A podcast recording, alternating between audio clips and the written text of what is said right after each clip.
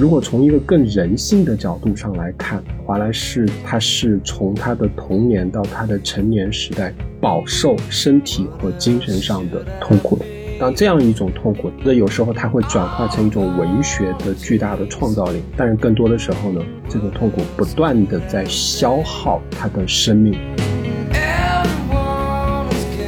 我一直形容华莱士这种写作方式，他就是在用跑短跑的速度在跑马拉松。我不相信华莱士是那种每天都按时起床写稿的这一类人。他们可以用语言、用词语、用句子去穷尽整个世界，哪怕是浩瀚如当代的这么一一个世界。这样的作家，他相信语言的神力，相信现代小说可以藐视一切的边界。写东西的人其实被这两点困扰非常严重，一个是我们是一个偷窥者，第二个是我们是是赝品。你长期在暗处看别人，你可以把这个小说写得多么多么的精彩，可是你知道没有一个人看你的这个眼光跟你自己相比。大家好，欢迎来到新一期的深交播客，我是黄泽成。那今天呢，我们又要聊一位老朋友了，就是大卫·福斯特·华莱士。去年我们也是做过节目，那今年为什么我们又要再来做呢？因为华莱士他。最最重要的小说《无尽的玩笑》是终于出版了。呃，去年那时候就有人在我们的节目下面评论说，《无尽的玩笑》到底什么时候能出？这个好像已经是一个。外国文学界的一个梗了，就国内的话，大家一直都在催这个小说，但今年这个小说是终于、终于、终于等待了这么久，是可以和广大的这个读者见面了。那么今天我们就借着这个小说出版的契机，再来聊一下这位我自己是非常喜欢的，也是非常非常重要的作家。那今天我们也是请到了两位非常重量级的嘉宾了，一位就是这本书的译者于冰夏老师。呃，大家好，我是于冰夏，我是《无尽的玩笑》的译者。那另一位呢是南京大学英文系的教授，也是品清的译者戴汉松老师。大家好，我是戴松，很高兴这次能够来到深交播客。今天的两位也是肯定是对这个华莱士是非常有研究了。那今天正式节目开始之前，我还是。献上我个人最崇高的敬意给于冰夏老师哈，因为于冰夏老师是一以一己之力完成了这个《无尽的玩笑》的整个的翻译工作，在我看来，这可能是 到目前为止 小说翻译工作里面一个非常非常高的一个成就了，可以比肩当年这个萧乾翻译了《尤里西斯》，或者是当年万有引力之红的出版。我不要这样说，没有没有，我真的是很真诚的在说上面的刚刚这些话的，因为。但凡任何一个拿到这本书的读者，只要你读上两页，都知道翻译这样的作品需要多大的这个耐心和勇气，整个就是一个非常非常自虐的一个过程嘛。这本《无尽的玩笑》是亚洲范围内的第一个译本嘛。如果各位听众对这种二十世纪的现代主义或者后现代主义的，大部头的翻译有一点了解的话，知道很多的这个翻译工作者最后都是不能完成他们手中的项目的。我记得十多年前，就是戴从容老师，他是想要翻译乔伊斯的那本《天书》为风尼根守灵了，在出版了第一卷之后，这么多年一直都没有声音。那本书，我甚至到现在都没有勇气把它拆开来。更不要说去读一读了。包括我们现在读到的这个《一似水年华》的译本，是很多的翻译工作者联合翻译的一个成果嘛。后来有几位老师想要独自去翻译七卷本的《追忆似水年华》，最后都是以失败告终了嘛。所以这本《无尽的玩笑》的翻译，绝对可以说是有里程碑意义的。我也很想知道，在整个翻译的过程中。于冰夏老师的整个的心路历程，是不是有很多时候会想要放弃，或者说后悔自己接了一个这样的工作？这个就像你刚才说的吧，外面的人总觉得这个是一个梗，就是每年不管在什么地方，我碰到一个只要一个月没有看见的人，第一个问题就问我这书什么时候出啊？我觉得我从来没有因为这个问题而感到焦虑过。我不知道为什么，就是说这个生产一定是要有时间限制。你如果实际上想一想，这个华莱士这本书写了，我我感觉也有个不说十年，也有个七八年有的。所以我觉得从这本书的这个翻译过程，对我自己来说，我可能工实际工作的时间是四到五年左右。我决定去做这件事情，就做好了充分的自虐的准备，然后也是呃出于一种对自己的呃爱才去做这样自虐的事情，因为我实在觉得我和华莱士有一些共同之处，实在是觉得是活着太无聊了。总要有点事情填满你这个无聊和空虚，而且这种做不完的事情就是太适合。我准备了几段那个文字，是我自己印象比较深刻的，就是在翻译的时候这个绝望程度比较高的一些段。我先提的这个是从一百三十七页开始，一直到一百四十四页。我记得我当时翻译这一段的时候是挺绝望的，就是译到最后有一点点，有一点点喘不过气来。就想着干嘛？这干嘛干这样的事情？这实在是写的太匪夷所思了。华莱士写这些，这个写毒贩、毒瘾者这些段落，还经常受到批评，说他写的不像真的。我是觉得已经很像真的，而且各种角度来说，这一段写的我是真的觉得匪夷所思。另外还有一段，我还有一段很短，你觉得很短段落就很好翻译呢？那根本也不是。就是有一段，我我记得很清楚。当时我就在想，我我我在这一段上可能又卡了一两天，然后就不知道应该怎么办。这个在六百五十六页，好像看上去也不长，里面全是堆积着一些奇奇怪怪的词语。他讲的就是这个一个一台机器的参数，但是这一段我是觉得当时给我绝望感很强，我看的这一段不知道怎么办，然后引发对人生的种种思考。我当年是听到过一个报道，说你当年就是在翻译这个的时候，经常是要翻译上几页，然后就要休息上一段时间再来进行翻译。你你当时说的是这个是一个非常艰难的智力活动，需要要大脑要足够时间的休息，是是这样的吗？对，不光是我，后来看稿的编辑肯定也是一模一样的问题。就说有些时候你，我一直形容华莱士这种写作方式，他就是在用跑短跑的速度在跑马拉松，那你很快就会很累，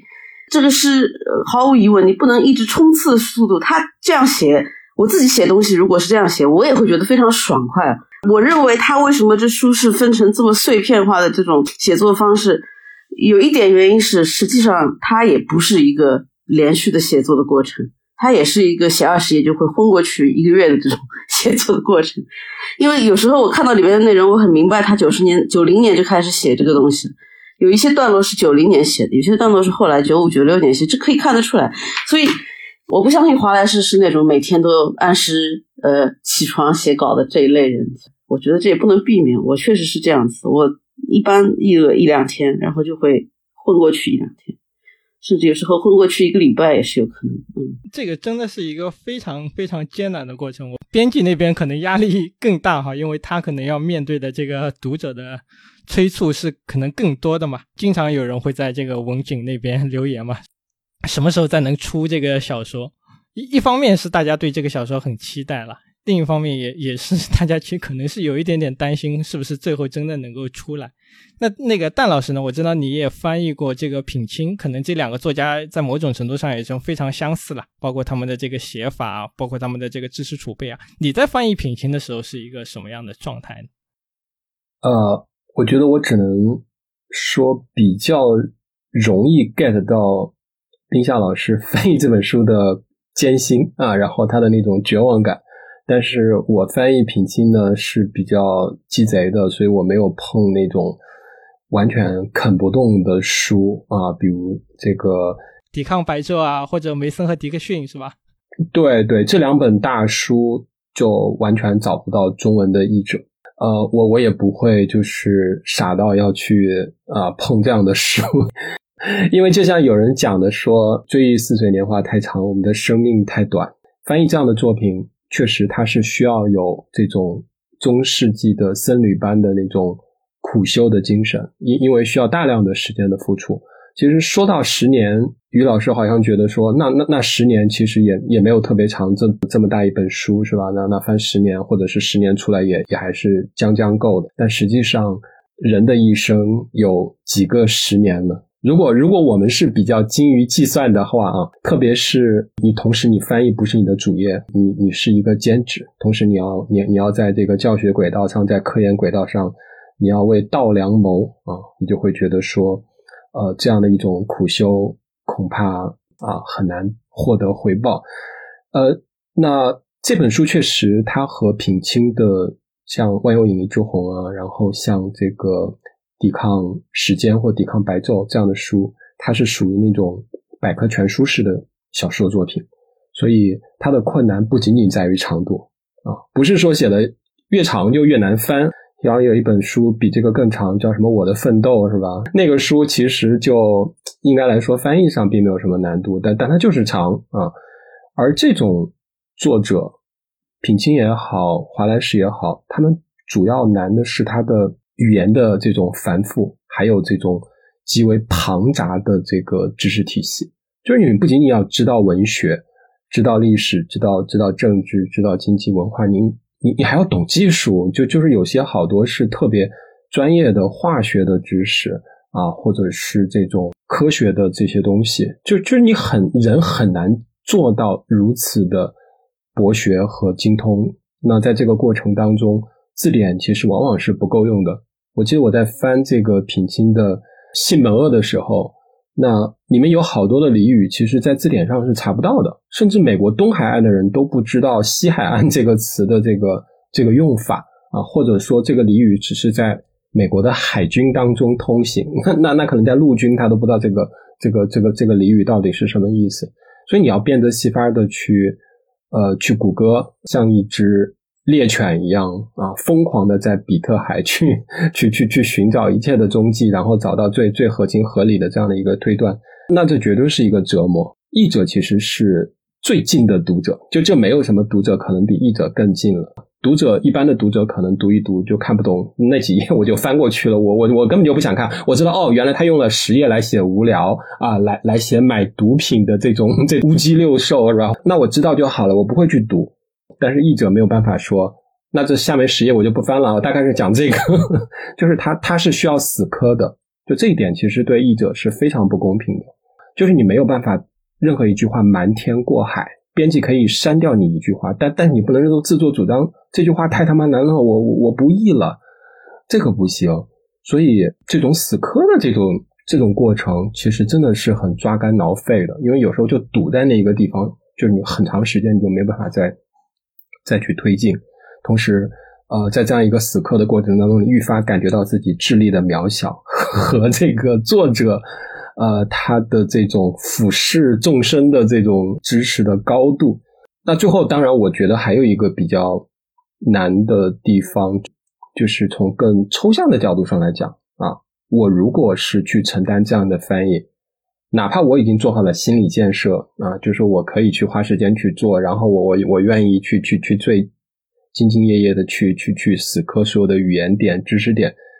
那我我其实还会怀疑一个东西，就是说这个东西是可译的吗？啊，本质上它是可翻译的吗？啊，如果说《无尽的玩笑》这样的一种充满了文体自觉的作品，它从英文到了另外一个语言当中，它最后必然是一场翻译的溃败。那我可能会比较绝望。就有些作品，呃，它就是一个失败的事业。所以，我我反正也是拉杂的说了这些啊。我我其实就是从一个曾经呃，在这些后现代大师的这个门下做过走狗的这样的 这样的一个译者的这样的一个角度，来来试图跟我们的于老师稍微的共情一下啊。但是也可能就是说，于老师有。一个大心脏啊，所以他他他没有我我这么多这个微小的这种心理路程了。那那其实我我这里有有想问一下，你刚刚说到了，包括两位也说到了嘛，就是这个书肯定它是在知识面上是需要你去查非常非常多的东西。我甚至不敢想象，在这个前互联网时代应该怎么去翻译这个书哈。我不知道当年他们是怎么去翻这个尤里西斯的，可能。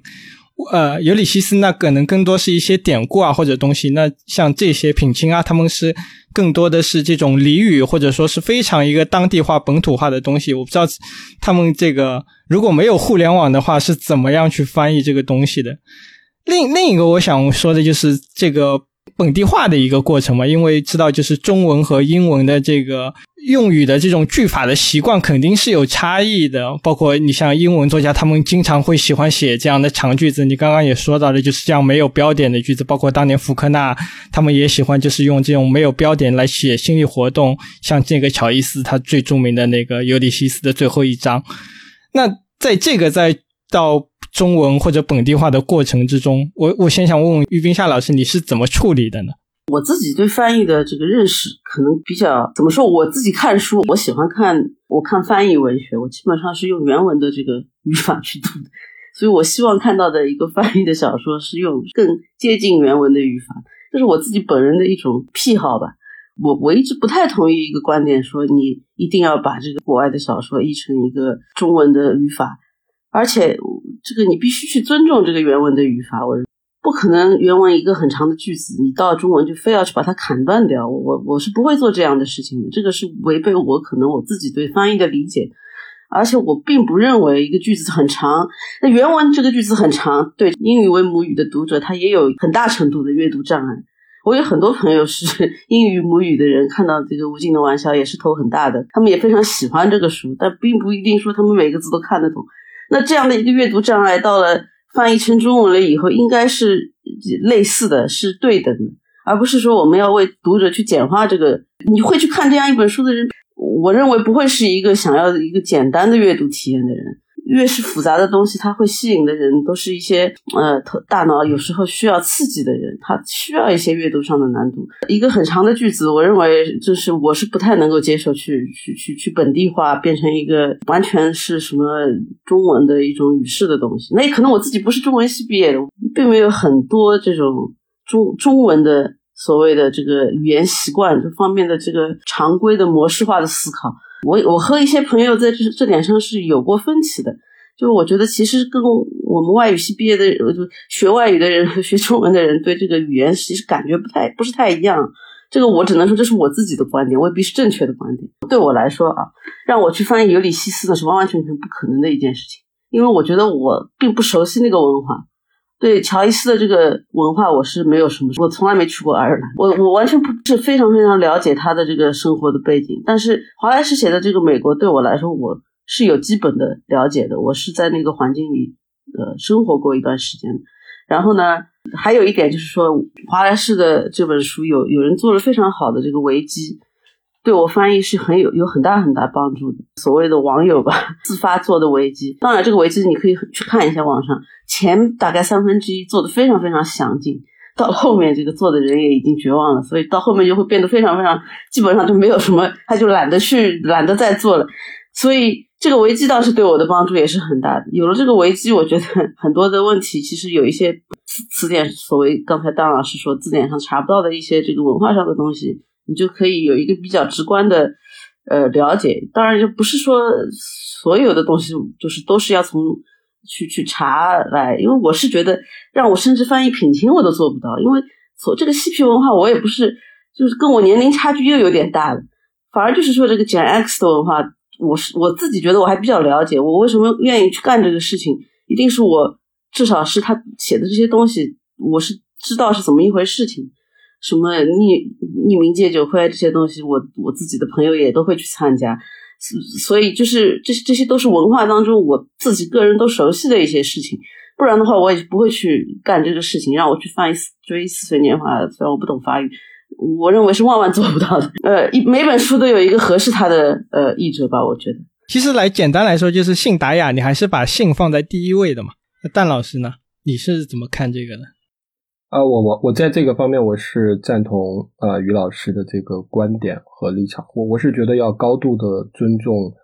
呃句法啊。我们经常说信达雅，其实信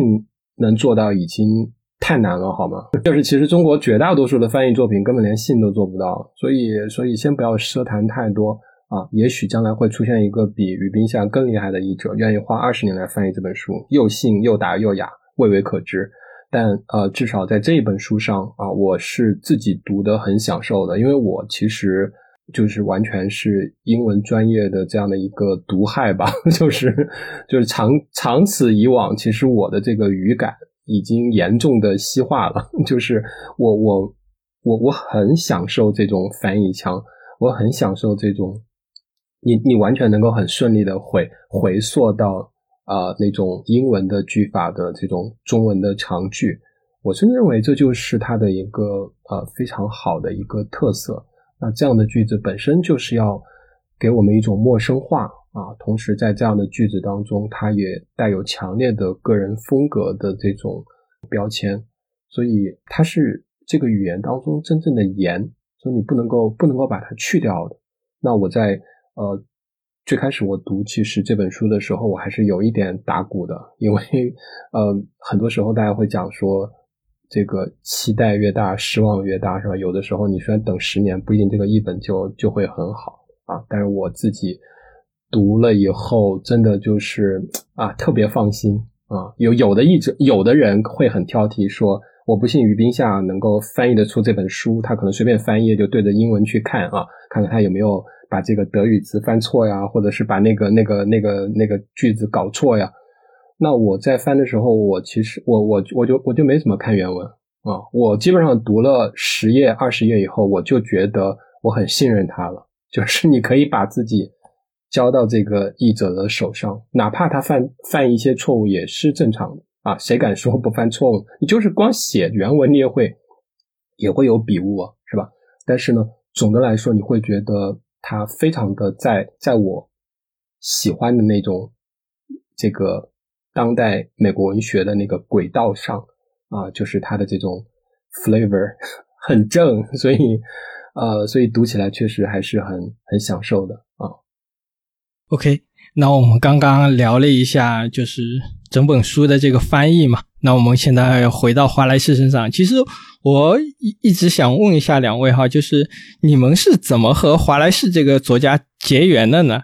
其实先说我哈，因为当年我是在读大学的时候，正好是每天是上网看书评嘛，而且有一天是到了那个《纽约时报》中文网上看到了比目鱼他给这个华莱士写的一个悼文，我才知道了这个作家他。当时刚刚是，就是他的那本遗作《苍白的国王》是正好出版嘛，后我才是被这个作家吸引到了。我看到他的这个样貌，其实跟普通的这个作家不一样啊，更接近于一个这个摇滚明星的打扮啊，会扎着头巾啊，留着这种长头发，而且当时我也是。非常喜欢这种美国的这样的后现代小说嘛，而且他又是一个这样的作家，所以当时我其实一直在期盼着这本书的出版，然后到今天是真的出版了。那我想请问一下两位，你们是怎么认识这个华莱士的呢？哦，好的，我先来。那讲到二零零八年那年出了一个什么事情呢？就是美国在大选。然后呢，就是有出现了这个奥巴马，非常奇怪一点，我我记得很清楚，我好像是看到这个，我我那时候住在美国嘛，我是经常会去书店，然后呢，就是华莱士去世之前，其实他的书可能不一定说他就是前最第一排的作家，因为美国当时火的作家并不只有他一个，我也没有特别注意华莱士的作品，我知道他是一个很有名的作家，没有人不知道他，美国是不会有人不知道华莱士的。呃，在那个年代，就文艺圈里面，那是，呃，我后来我就记得非常清楚，就是大选那年大选，其实所有人都在都非常关心。然后我看到好像后来是，呃，谈到了这个奥巴马，在一个什么报纸上面，然后又过了大概没有几个月，他就自杀了。这件事情当时我记得我是看到了，我觉得很惊讶，因为我我脑子里就是几件不不相关的事情关联在一起。我要说的是什么呢？就是二零零八年这个年年份。我我自己认为，世界在那一年发生了很大的变化，那华莱士的这个去世是其中比较重要的一个事件。但是实际上，我很早在之前我就已经读过一篇文章，就是九零年那个华莱士写的这个有关电视的那个文章。那篇文章叫《合众为一》嘛，这个文章其实是非常在当时在那个影响力非常非常大的一个文章。然后我我我也看了，因为我也很喜欢看电视剧嘛，那个年代。然后呢，这个是讲那个当年就是等于是一种电视研究呃的一篇文章。所谓合众为一，是美国那个国徽上那个写的“合一为众”倒过来，讲的就是说我们大家都很孤独，孤独的对着电视机。对我来说，那个印象最深刻的就是第一句话。他第一句话就说，每一个写小说的人都是个偷窥癖。我当时就看了这句话，我。一下子就被他吸引进去。后来还有一个小说，我看了，这个应该是他去世以后我看的一个小说，就是《Good Old Neon》。然后跟着尼样第一句话说我要 fraudulent，说我们都是诈骗犯。我觉得这两句话是到现在为止是对我来说印象最深刻的两句这个呃话。因为我实在觉得这个讲的有点就是非常正确，呃，甚至我自己能够感同身受，也是我每天自我折磨的最大的这个原因。所以我可以就是这样说，华莱士并没有给我一个我没有见过他，我也没有不像有些其他作家有另外一些原因，我可能感觉到自己很喜欢他们的作品啊怎么样？但是华莱士对我来说就是一个文化现象当中一个不能够。跨过去的这么一个人，然后他好像无时无刻就会出现在你脑子里，就讲过的某一句话，然后就跟我今天的生活就好像联系在了一起。零八年我也是第一次去美国，我我当时是做博士生，呃，这个访学，亲眼见证了奥巴马的这个 在在华盛顿特区的就职的仪式啊什么的。但是美国当时的这种氛围，确实是你会感觉到，就是历史已经发生啊，那是一个特别让人觉得充满乐观主义情绪，就会觉得激情荡漾的这样的一个时代。啊，对于美国文学来说，大家就是，尤其是我是这种专业的，所以你肯定要去辨识出在不同的年代啊，有哪些还活着的最好的作家，是吧？就就就像你说英国。英国小说家，那肯定你要知道麦克尤恩，你要知道扎迪史密斯，是吧？那你说差不多四五十岁的这这一波，在在在美国的文坛上那个时代，那就是就是弗兰岑和大卫华莱士啊。所以你你要说结缘，其实也没有什么结缘，结缘好像我们跟他有什么私人的这个这个交集似的，不是，他就是那个时代的文化星空当中最亮的一颗星。而且，呃，不仅仅他的书啊，这个出现在各种榜单上啊，比如说二零零零年以后最伟大的多少部小说，或者是西方文学正典当中这个罗列的这个书单，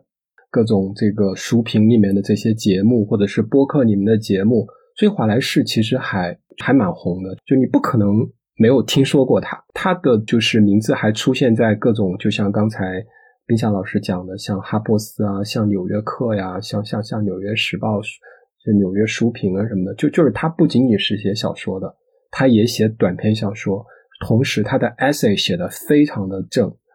呃，我记得他在纽约客吧写了一篇讲费德勒的那篇文章啊，就是费德勒跟阿基阿西的那场世界 这个世纪之战，就就你会感觉到这个人他他是一个全才啊，语言的全才。那么他是一个全平台的这么一个存在。另外一方面，又有一个很诡异的，就是他没有拿过任何美国最重要的文学奖项。他拿过一个叫麦克阿瑟天才奖，但是呢，他没有拿像这个普利策奖啊、美国国家图书奖啊，或者或者是这样的东西。那有人可能说，那是不是因为他太年轻了啊？这这这这可不是哦，因因为品清的第一本小说就就就拿奖了啊。这个罗斯二十六岁就拿了美国国家图书奖。所以，应该来说，在他去世之前，他是一个很热的这样的一个当代作家。但是，同时对于他的文学作品的这个真实的这个重要性，其实还是有一定的争议的啊。就是就是这么一个作者。但是呢，他零八年这个自杀，这个可以说是一下子给他封圣了。就是就如果说之前大家对他还有有所怀疑的话，那么在他去世之后。啊，借着这个他的好基友弗兰岑写的这些这些文化的这个道文，我们立刻所有人都后知后觉的明白，哦，原来美国的当代文坛有这样一颗巨星横空出世，然后这个点点亮了整个文学的星空，但是他又他又这个这个消散了。于是呢，呃，在在在这样一个丰盛的过程当中。他的这部啊《无尽的玩笑》可以说就成为了一个类似于一个文化写点的存在。我的意思是，呃，很多人都听说这本书，很多人都会去买这本书。它的销量夸张到，好像卖了在美国卖了一百万册。就就就这书，你说美国有一百万人能读完，我我打死我也不相信。就是很多人觉得这是一部我我们买了肯定不会去读，但得把它放到书架上装逼的这么一本 这样一本书，所以呃，这是我觉得华莱士一个非常奇特的位置啊，以至于在华莱士去世后几年，美国一些重要大学的一些英文系的教授、一些学者，也开始开展了所谓的叫华莱士研究这么一个这么一个细分的领域。就这个地位是很高的，就是有专门的学术会议组一个 panel，全部就是研究华华莱士啊。然后华莱士的这种传记是吧？这个 D.T. Max 二零一二年也出来了，用的那句话也那个是我特别喜欢的一个句子，叫每个爱情故事都是鬼故事 啊。然后进一步进进一步又炒热了啊，进一步又炒热了。呃，同时就是让我们知道，原来这是一个真正的天才啊，天纵之才，而且像他的这个小说里面写的一样，他也曾经是一个少年时期的网球。呃，网球明星是吧？然后也是一个很可能像哈哈尔一样可以把牛津英语字典背下来的这么一个 这么一个 prodigy 哈。呃，所以你可以想象，在在美国的大众文化也好，或者是高雅文化，大家其实是有这种造新的这种渴望的。所以他既是天才，然后呢，身上又有这种写点的这种自毁的气质。然后这些东西在当时都会不断的让这个话题变得很热，所以，嗯，大卫·华莱士就是说，这个无可争议的是我们这个时代的一个文学的一个名流，他的这种新闻性啊，他的这种话题性远远超过像弗兰岑这样的戴着一个近视眼镜，然后好像没有什么花边新闻，只只会只会写小说的这么一个人。所以，我我我是觉得华莱士就是身上有很多很多的东西啊，就让他可以成为今天的这样的一个呃，站在美国流行文化也好，或者是美国这个文学文化的这样的一个中央的一个位置吧。如果要我自己来说的话啊，我其实还是觉得，呃，华莱士最吸引我的地方是他的语言。这本书贴再多的标签，如果它真的不好看的话，我也不会觉得怎么样。但是如果你真的去读了的话，你会觉得这个人真的是个天才啊！不是不不是被书评人吹捧出来的天才，他真的是一个天才。那这个天才性不仅仅代表着他的这种对于知识的饕餮，还包括他的那种语言的极为精确、幽微的这样的一种掌控能力，能够把美国这样一个世代的纷这个纷繁复杂的社会现实。呈现的如此之深刻的，让我想一想，就是说，可能你找不到另外一个人啊，可能某一个作家、某一类作家写某一某某一个州的啊某一件事情，可能他会比较在行，但是这种整体性啊，就是对于美国这个时代、这个社会的一种总体性的呈现，在一本书当中啊，没有人。取得了华莱士迄今为止所达到的这样的一个高度。那我们知道，美国文学一直来有一个执念，叫叫伟大的美国小说，叫 Great American Novel，是吧？那么这个万有引力之虹就是想成为这样一个 GAN，然后福克纳也是想写出这样一部书，梅尔维尔也想写出这样一部书。那么顺理成章的，我们现在有了无尽的玩笑。所以他死了以后，他就。他就可以说是，就是已经到到这个位置了。他已经远远把弗兰岑甩在后面了。他已经成为了美国像梅尔维尔、像德里罗、像品清这个级别的作家。这这确实是一个蛮蛮诡异的，也蛮奇特的、不可复制的一个作家的道路。刚刚蛋老师给了华莱士一个非常高的评价了，说他是他这一辈作家里面的头号人物了，以比肩梅尔维尔，可以比肩品清，已经超越了弗兰岑。我不知道弗兰岑如果听到这个评价，是不是心里会有一点点的小嫉妒哈？作为华莱士最好的朋友，那其实说到这一辈的作家，刚刚刚于老师也提到了一个概念呢，就是这个的 X 一代。这个 X 一代可能对于大多数的读者来说是有一点点像这个熟悉的陌生人的感觉了，因为它离我们其实并不遥远嘛，应该就是指的上世纪九十年代到两千年之间的这一代人，但相比于其他的这个美国文化里面的迷惘的一代，或者说垮掉的一代，又有一点点的不是很熟悉。因为我们提到这个垮掉的一代，我们会想起杰克凯鲁亚克啊，想起艾伦金斯堡啊，甚至想起品清他很多作品里面的那些人物。如果我们提到迷惘的一代，我们会想起。海明威啊，或者是费斯杰拉德啊，他们作品里的人物，但是这个 X 一代好像是没有太多的作品被我们广大的中国读者所了解。这本《无尽的玩笑》恰恰就是一个对 X 一代的这种群像的一个描述了。那我这里就想请于老师给大家介绍一下这个 X 一代到底是一个什么样的存在，它在美国文化里又是一个什么样的表现。这方面我有一本书可以推荐，就是 Chuck Klosterman，也是一个作家，可能也算一个文化评论家。前两年他写了一本书叫《九十年代》，然后呢，这个书其实基本上他就是把这个简 X 的整个文化概述了一遍。然后呢，其中提出了一个概念，说所谓 X 一代的文化或者九十年代的文化是从什么时候开始的呢？就是从 Nirvana 的那个那张那张专辑。在一九九一年，就是那张很著名的《Nevermind》嘛。Nevermind，在一九九一年的时候，他发行这么一张专辑，然后到那个《Smell Like Teen Spirit》那首著名的歌曲，那个音乐录影带，这个在 MTV 真的是个真正的 MTV 那个频道出现的时候，你就其实你现在倒回去看，会觉得是一个很奇怪的事情，就是。哪有偶像是这种脏脏的那种，像 c o b a n 那一种，完完全全跟现在的偶像是截然相反。因为他们这个乐队是西雅图出生的，那个时候西海岸在西雅图这样的地方流行这种粗糙的美学。他们那种当时就是说他们是垃圾摇滚嘛？对，就是。从家里面刚刚出来的一些年轻人，也没有很多钱，就他们对这个名誉这些东西的整整个态度，就是完完全全无所谓的，可能还反对这东西，就是看上去也是不修边幅、乱七八糟。这么一种东西是当时时最时髦的。就你想到一个九十年代的美国偶像，你肯定会想到的是可口碑，而不是那些后来那些这个流行的是九十年代末那些什么 Backstreet Boys 这些，那是另外一种东西。而且这个《无尽的玩笑》在九七年这个出版，华莱士在九九九零年代初开始写的时候，其实就已经把这种文化的一些态度给融进去了。其中一点最重要的，还是回到这个疯女的概念，就是不想做一个假假惺惺的人。所谓其实这个疯女的概念，当然我们都知道是从赛林格开始有的，就是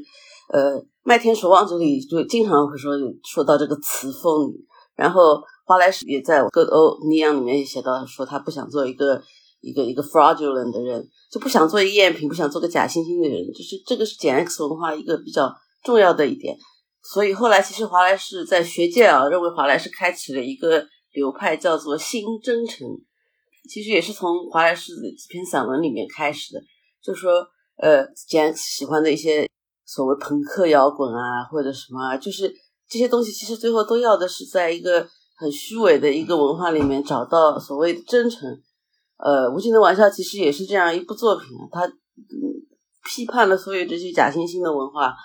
消费主义的文化，而且那一代人还特别，这个 Chuck Klosterman 也书里也写了，就是他们非常反对做一个 sell out，就是说，呃，比方说那个时候的大厂牌会签一个约定，比方说什么 The Smashing Pumpkins 这种乐队，然后假惺惺的呃设立一个小厂牌，好像看起来像是一个独立的厂牌。呃，但其实它是大的唱片公司下面的一个厂牌，因为他们他们认为就是这种文化的消费群体就非常不喜欢大的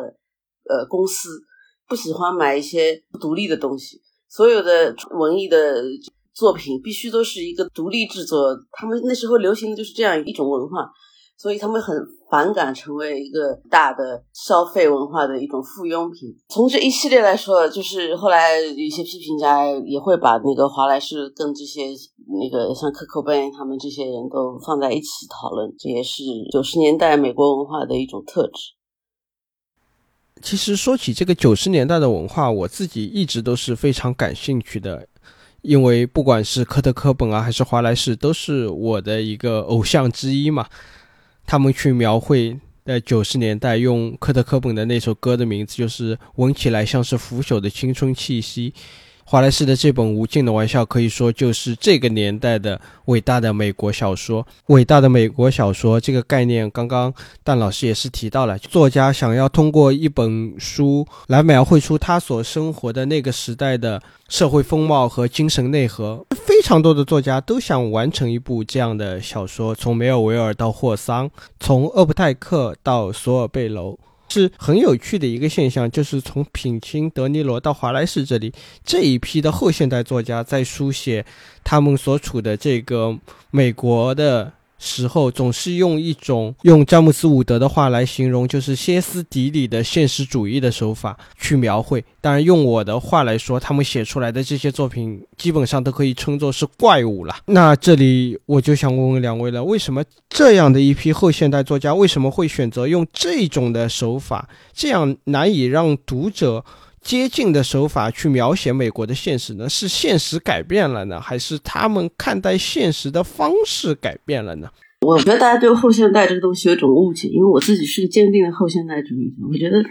所有的人都对后现代主义有一种误解，说觉得它好像是在解构正常生活，是把正常生活肢解成碎片，或者把它给异化了，就把简简单单的生活变复杂，并不是这样子的。就我自己的生活经验。就是到了二十世纪末，不管在什么语境下面，你都会发现，原来所谓我们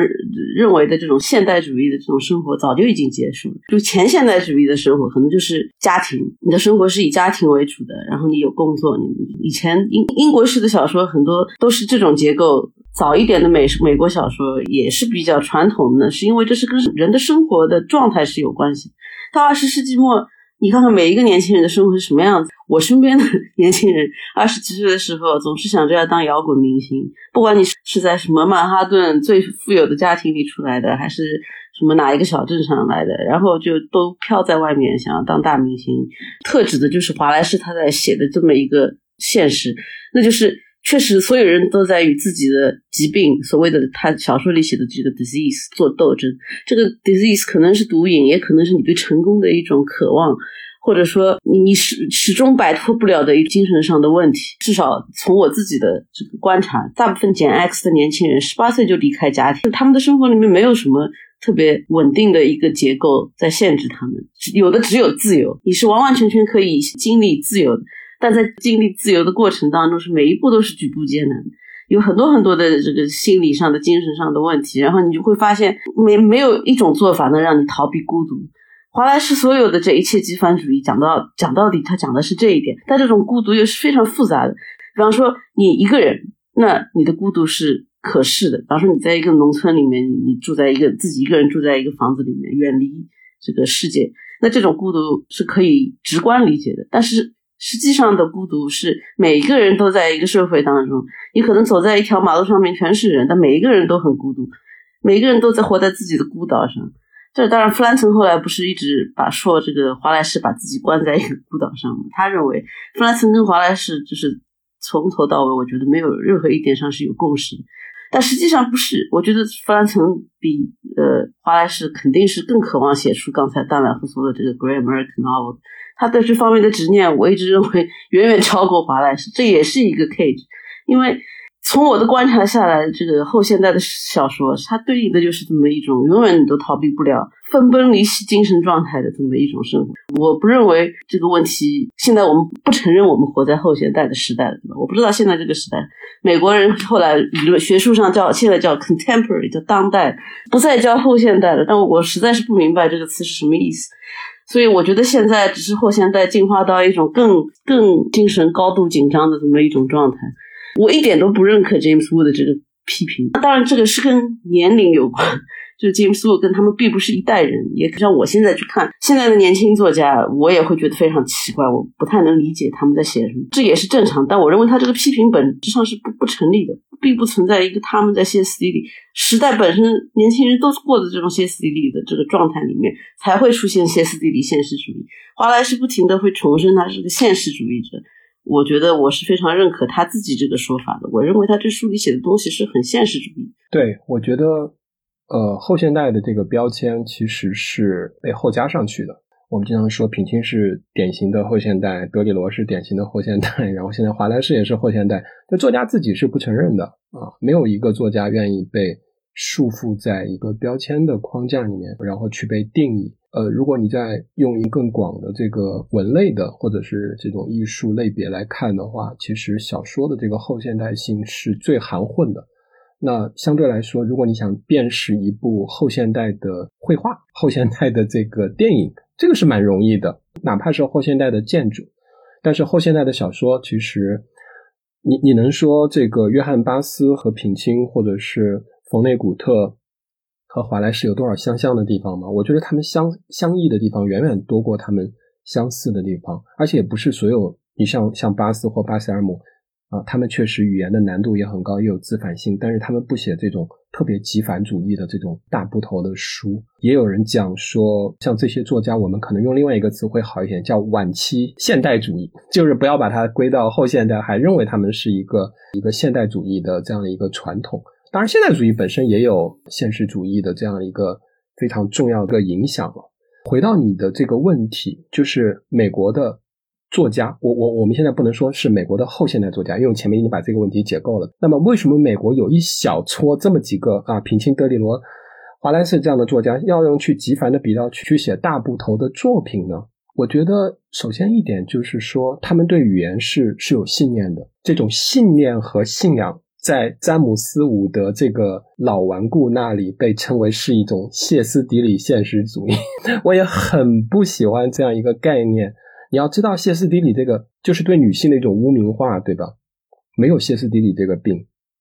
歇斯底里就是就是一个伪科学。当女性说的东西男人听不懂的时候，女然后科当时的科学就说这个东西叫歇斯底里，所以它是一个性别化的，然后是一个没有任何科学依据的这样的一种这种罪名。但是呢，他有一点，詹姆斯·伍德说的很对，就是这样一些作家。他们的自信心，他们对语言的信念强大到了一种何种程度呢？就是说，他们可以用语言、用词语、用句子去穷尽整个世界，哪怕是浩瀚如当代的这么一一个世界。尤其是在像华莱士的这部小说当中，用的生词是吧？有有两万多个生词，这这是很骇人听闻的一个词汇量，而且他自己还造了很多。乱七八糟的这样的一个词，在这个里面，你你也能感觉到他的一种对于词语物的这样的一种沉溺，他会疯狂到啊，这个疯狂是引号的啊，不不是那种污名化的疯狂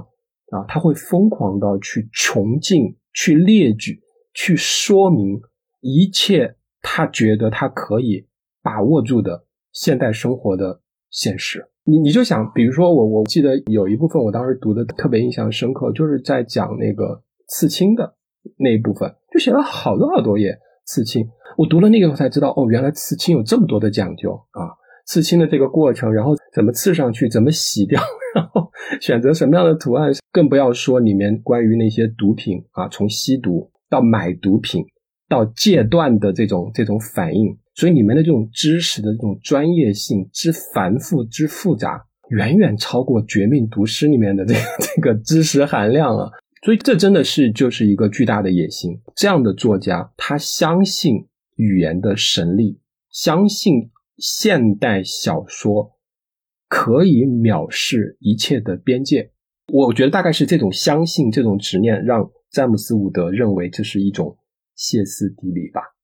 但是从另外一个方面来讲，难道我们现在所处的世界不是像他们笔下所写的那样复杂吗？在每一个小小的这个领域当中，都有无限细分的这种亚文化。你就脱毛这件事情，都有好多种脱毛，是吧？你们就不断的讲说是什么用 用什么电子脱毛还是什么脱毛？你如果你要有这样一种专业的精神的话，你会在里面找到。无数的这种所谓的叫 know how 啊，无数的这种 jargons 这种这种专业的术语。那么，所幸的是，我们有这么一些天纵之才的这种大小说家，他们愿意去饕餮这些知识的细节，他们愿意在小说这个文类当中去呈现世界，尤其是这样一个信息爆炸时代，这样一啊信息过载的时代，它的复杂性，我觉得这是我们文学的一件幸事。因为已经越来越少有作家敢这样去做了啊。如果你是一个年轻作家，你现在说你要写六百页的小说、七百页，那不是疯了吗？这不是自杀吗？是吧？那基本上都是短篇小说，截个集子，两百页，撑死了。我觉得这样的一种勇气不能够归结于疯狂，而是因为他们试图以他们的野心和他们的天赋去穷尽语言的潜能，然后去传递当代世界它的这种多元的维度。这个我觉得就是为什么我们始终还是应该把它当成是一个现实主义来看的一个很重要的原因。当詹姆斯伍德说你你不够现实，因为你的这个心理描写的深度不够啊，等等等等。其实我怀疑詹姆斯伍德没有没有很好的去读这本书。我想说一点，我其实觉得金图尔他有有一定道德上的某一种奇怪的想法，就是我一直认为他有一些批评家，布鲁姆这一派的批评家，他对小说有道德要求。那你就会发现，吴尽的玩笑他是没有道德观念。从头到尾，也许他有他的意识形态上的这个观点，但不一定他有道德上的追求。主要他的批评在这个地方。但我我觉得，为什么这个小说需要有道德上的呃追求？甚至我看来这不可思议。但是事实上，就是说，大部分的小说你会发现，尤其现在在这个时代，小说又回到了一种有道德要求的这个时代。我我觉得这个詹姆斯伍德其实他他心目当中的。伟大的小说的标准可能还是那种巴尔扎克式，就是他要介入到社会的现实当中，提供某种这种道德的价值观啊。但实际上，我觉得华莱士他并不是完全的，就是说，呃，不去谈道德。其实它更多的里面有很多是伦理的深层次的东西，但是它不是以道德的说教的方式，或者是道德的一种绝对主义啊来展开的。其实这些地方还是。让我觉得这个触动的，如果把它和品清比起来，我是觉得在人文的这种情感方面，它比品清更加的有温度。其实说到这个这些作家和时代的关系嘛，我自己在读这个华莱士的这本《无性的玩笑》的时候，我一方面我觉得。他写的那个是一九九四年的这个美国嘛，其实那个是在我看来是资本主义最黄金的时代，对吧？历史的刚刚终结了，九幺幺还没来，而且互联网也没有来。他在写当时大家的娱乐产品是这些电视啊，或者说电影啊，其实已经是多到大家已经是看不过来了。他写的那个时代，人们对这种消费娱乐产品，你你看那个时候的。电视的广告什么，他们是怎么改变大家的思维的？我我一方面觉得他写的非常的好，我甚至能就从他的小说，我能去感受到那个时代的东西。另一方面，我觉得又又有一点点可惜，因为就像你刚刚说的，今天没有人再来这么写了。你看今天最红的这个作家，比如说像萨利鲁尼这样的。好像又退回到了那个时代了。其实我一直希望有一个人去写今天这个互联网时代，这个更极繁主义的这个时代的互联网是怎么去改变人的。他不是说我们今天打电话联系变成了在微信上联系，他已经改变了我们的整个的这个。人和人之间的关系，我们的这个思维的想法，我们看待这个世界的想法，可能互联网上的那个世界才是更加真实、更加重要的世界。我们身边的这个世界不是那么真实、重要的世界。有一个作家来写这样这样的一个时代吗？不管他能写出这种程度的改变吗？其实，在这个方面，我是觉得有一点点可惜的，因为我没有看到，或者可能说品清的那本。致命尖端有一点点这样的样子，但我一想到这里，我又觉得更可惜了。我们今天这个时代竟然要靠一个八十多岁的老作家，他对这个时代的理解竟然比萨尼努尼这样的人更加的深刻。我觉得这个时代文化发生了变化。这个我现在我我虽然就是年纪也不是很大，但我已经觉得跟年轻人完完全全脱离了关系。文学是一种方法，我觉得这种方法现在已经不奏效了。每次跟年轻人谈到这个问题，我发现文学对他们来说是跟，呃，吃饭一样的一件事情，就并没有高下之分。就是不现在流行那种奇怪的这种人类学的说法，什么把生活作为一种方法。那么既然吃饭也是一种方法，文学也只是一种方法，那不就？说明这两件事情其实是没有区别的。这种思考，我每一次听见都让我很吃惊。我甚至都有点时候怀疑自己，就是是不是这两件事情就是一样的。最让我觉得吃惊的，还甚至不是这个。最让我吃惊的是，就是你现在去这个一些流行的 App 上面，上面有很多普通人写的自己的故事。不一定真的，甚至可能是假的，就是为了搞流量之类。哇，很有文学性，我很喜欢读这些东西。就跟那个《无尽的玩笑》里面有一些段落有很相似的地方，比方说，就是甚至前两天不是有一个文章说一个人在帐篷里睡着，看了这篇文章，我觉得这个人也很具备这个文学气质，在那里烧饭烧的非常像一回事情。然后烧完以后，他还说我是一个虚无主义者，就他他不是一点思考都没有的。以现在的互联网能提供给他的这个方式，他的思考已经非常深刻。我现在有时候有怀疑我自己是不是现在的人。不再用文字表达自己，而是在生活当中每时每刻的在在实践一种曾经文学想要描绘的东西。大老师，你的学生学生对文学有什么感觉吗？我觉得学生对文学还是有感觉的，但是需要我们呃非常细心的去引导。但另外一方面，现在的学生确实啊，对于这种现在最流行的这种身份政治啊这些东西，他们其实是影响。真的是很大，完全就是你能看出来，他们对于一个作品的解读，或者是一个作家的接受，很多程度上都是都从这种身份政治的这种原则来来出发的。他会很容易就是贴上一些什么男性凝视啊，或者是这种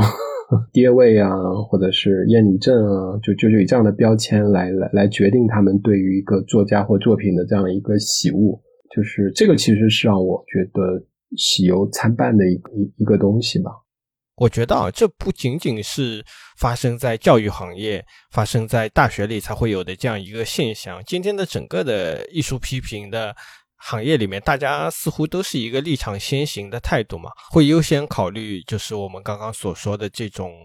艺术作品的道德感了，但是你看，反观《无尽的玩笑》这本书，它里面其实是有非常多的戏谑的成分的，包括你看它的书名《无尽的玩笑》，华莱士自己他是很敢写的，但是这样的小说在今天越来越少嘛？你看这个整个世界的这样一个图景，像今天这样敢写的小说是会变得越来越少了，大家越来越喜欢去迎合一个这个时代的所谓的思潮也好，或者说。主流的这个价值观也好，特别是在这个英美文学的领域嘛，那就是 大家觉得是今天的这个文化在变得越来越保守嘛。就我其实有幻想过这样一个情况，就是说《无尽的玩笑》如果它晚出版，比如说十五年或者是二十年啊，就你没有从来不会发现任何一个女性作家，在我印象当中有女性作家写六百页以上的小说吗？华莱士的这种，他的这种句法，他的这种语言风格，其实很容易让一些女性主义的读者觉得他是在 mansplaining，男人说教啊，因为他会把这个知识，他会把这里面的这种背景、技术细节，巨细无遗的全部给你啊，以一种极大的密度，然后极高压的这样的一种方式，啪一下给你砸下来，然后还给你加那么多的注释 啊，在他这个注释也是很让人疯狂的。它是一种典型的阳性写作啊，是一种典型的这种雄性气息很浓的这种男性天才的这种写作啊。实际上，genius 这个词本身就是和男人紧密的结合在一起的。但是呢，就就正如刚我们前面讲，他这种吸血管，就是他他不在乎，他如果在乎，他就不会这样去写，他就不会写这样的书啊，那他就会遏制自己的这种写作的冲动。但是恰恰的在这本书里面，你会看到一个毫无节制的、毫无边界感的一个语言天才的肆虐的这种喷发。我觉得这一点是真的是让我觉得，我可以说蛮打动我的嘛。好像好像这个有点 有点又有点政治不正确了啊。那我我是觉得，我不绝不会因为一个这样。水准的作家，私德上、私生活上有一些什么问题，然后我们就把他的作品打入冷宫。呃，实际上，华莱士是厌厌生活、厌人类，只不过他对所有的所有的人和事，他都是有这种厌恶的态度的。而且，因为他的主要的人物，其实尤其是那个三兄弟也好，然后里面还有一些支线人物也好，就还是一个男性为主的这样的一部大部头的小说啊，就和这个漫长的季节一样，是吧？它确实还是一个呃更加。男性的视角啊，这也不可避免的是他的一个选择啊，可能他更加熟悉这些东西，呃，但是我还想强调一点的是，大家不要觉得这里面只有玩笑，只有戏谑啊，只有恶搞啊，只有一种无所谓的这种冷嘲热讽。我觉得里面其实是有蛮多的温度的。雨冰下肯定会非常有印象的一段，就是这个奥林给他的弟弟哈尔打电话，然后他们一开始就是特别没正经，是吧？是不是又是在打手枪啊？然后你你是不是又是在我在剪指甲？你在听我剪指甲？好像是特别的戏谑。但是说着说着就突然说到了他的爸爸的自杀，然后哈尔就告诉他说：“你知道吗？是我发现的那个现场啊，是我看见我的爸爸的那个脑袋从微波炉里面出来。”当然，后来又又很无厘头的讲了一个人的脑袋怎么塞到微波炉里面，怎怎么可以点着，然后点着以后是是是多大的这个热，然后会会对这个头造成怎样的这样的一个伤害。但是读到那一段兄弟之间的对话的时候，你就没有戏谑感了，就它是一个非常真实的兄弟之间的关于家庭当中最大创伤的一次情感交流。而那一段，你我自己是感觉到热泪盈眶。因为他父亲詹姆斯的死亡，其实某种意义上来讲，也给整个的家庭投下了非常非常深远的这样的一个暗影啊。因为这种自杀的死法也是像普拉斯学的嘛，是吧？普拉斯也是把自己脑袋伸到这个瓦斯炉里面去啊。那这些人为什么要这样跟自己的脑袋过不去呢？其实他们就是觉得他们最大的痛苦的来源不是身体的其他器官，而是他们的头颅。如果真的读进去的话，甚至包括觉得马里奥第一次的这个性经历那一段，也是好像看起来特别的荒诞、特别的扯。然后一个女孩怎么样跟他弄一下，是吧？但我看到那个，你就会想到福克纳这个《喧哗与骚动》里面的那个弱智的兄弟的啊那一段，他的那个视角，他对于那个学校一个小女孩的那种性幻想。所以一切都会能够连接起来，你会感觉到这里面是有是人的温度的，是有一种真实的情感的东西。就像华莱士所说的是吧？我是四十多岁的他的那种理想的读者，就是会让我的神经末梢 就是非常强烈的有触痛感。其实我我不知道，就是说今天这个世界好像大家连这种自嘲或者说。先自嘲再去嘲讽别人的这种事情都已经很少见了。我在读这个吴京的玩笑的时候，我经常有个念头，就是这个也是现在能写的吗？至少是说明在华莱士的那个时候，这个东西确实是可以写的。他可以写一些非常非常私密的东西，或者说今天在看来是一些非常非常政治不正确的东西。但是这个东西其实就是一个事实，这个是文学作品的一个空间嘛。但是今天这种空间越来越少了。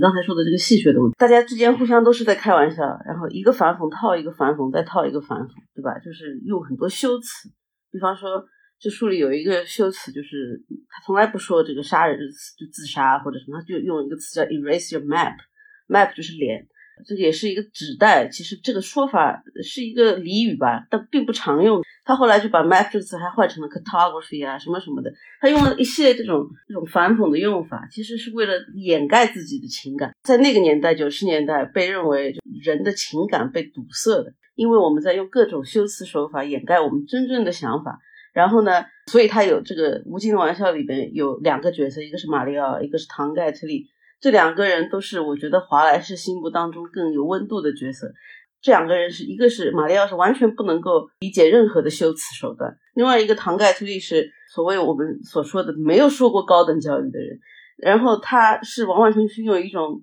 自然的感觉去生活的。这样说，就说没有经过 mediation，没有经过这个文化对他的这种渗透，他是按照自己的某一种天生的感觉在生活嘛。这两个人反而是当时华莱士会认为这两个人从做人的角度上是更欣赏那，而不是哈尔或者奥林或者乔尔乔埃尔或者其里面一些这些孩子，就是学校里的这些学生，在这么年轻的已经被文化完全的渗透，然后也不好好说话，说出来的话全部都是假的，然后用一句假话去掩盖另一句假话，再用一句假话，时时刻刻都活在这种很修辞紧张的状态当中。我我认为啊，就说九十年代有这样的一种文化环境，这是我自己个人的看法，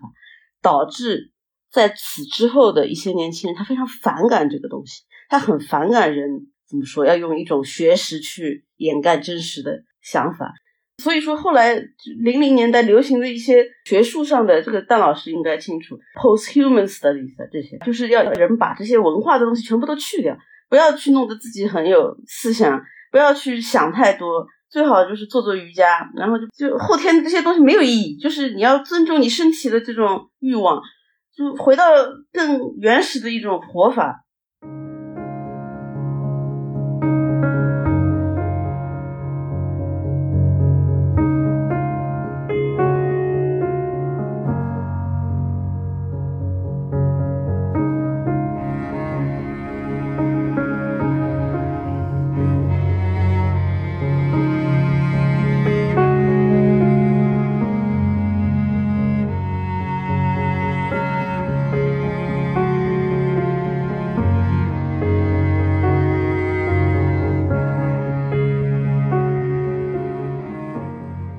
刚刚我们说了这个《无尽的玩笑》里面的这个戏谑感嘛，其实这本书还有另外一个非常重要的东西，就是它里面对于这种成瘾的描述嘛。基本上这个书里面非常非常多的内容都是关于成瘾的。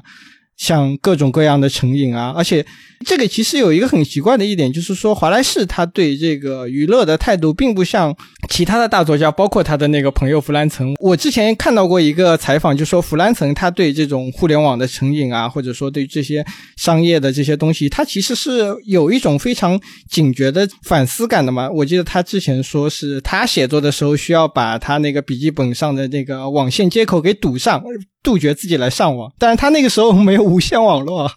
包括像之前的那些作家，像这些莱辛这样，我记得莱辛当年拿了诺贝尔奖之后，他有一个采访，他说他完全搞不懂这些互联网的东西，他觉得这些东西都是不好的，但是在华莱士那里。像他这样的人是非常的扎根于这种娱乐的这种消费的，以至于他能够非常贴切的写出这些成瘾的东西。那我想问问这个两位如何看待《无尽的玩笑》中关于成瘾的这些描写呢？他这些笔下的人物到底是处于一个什么样的状态？我觉得，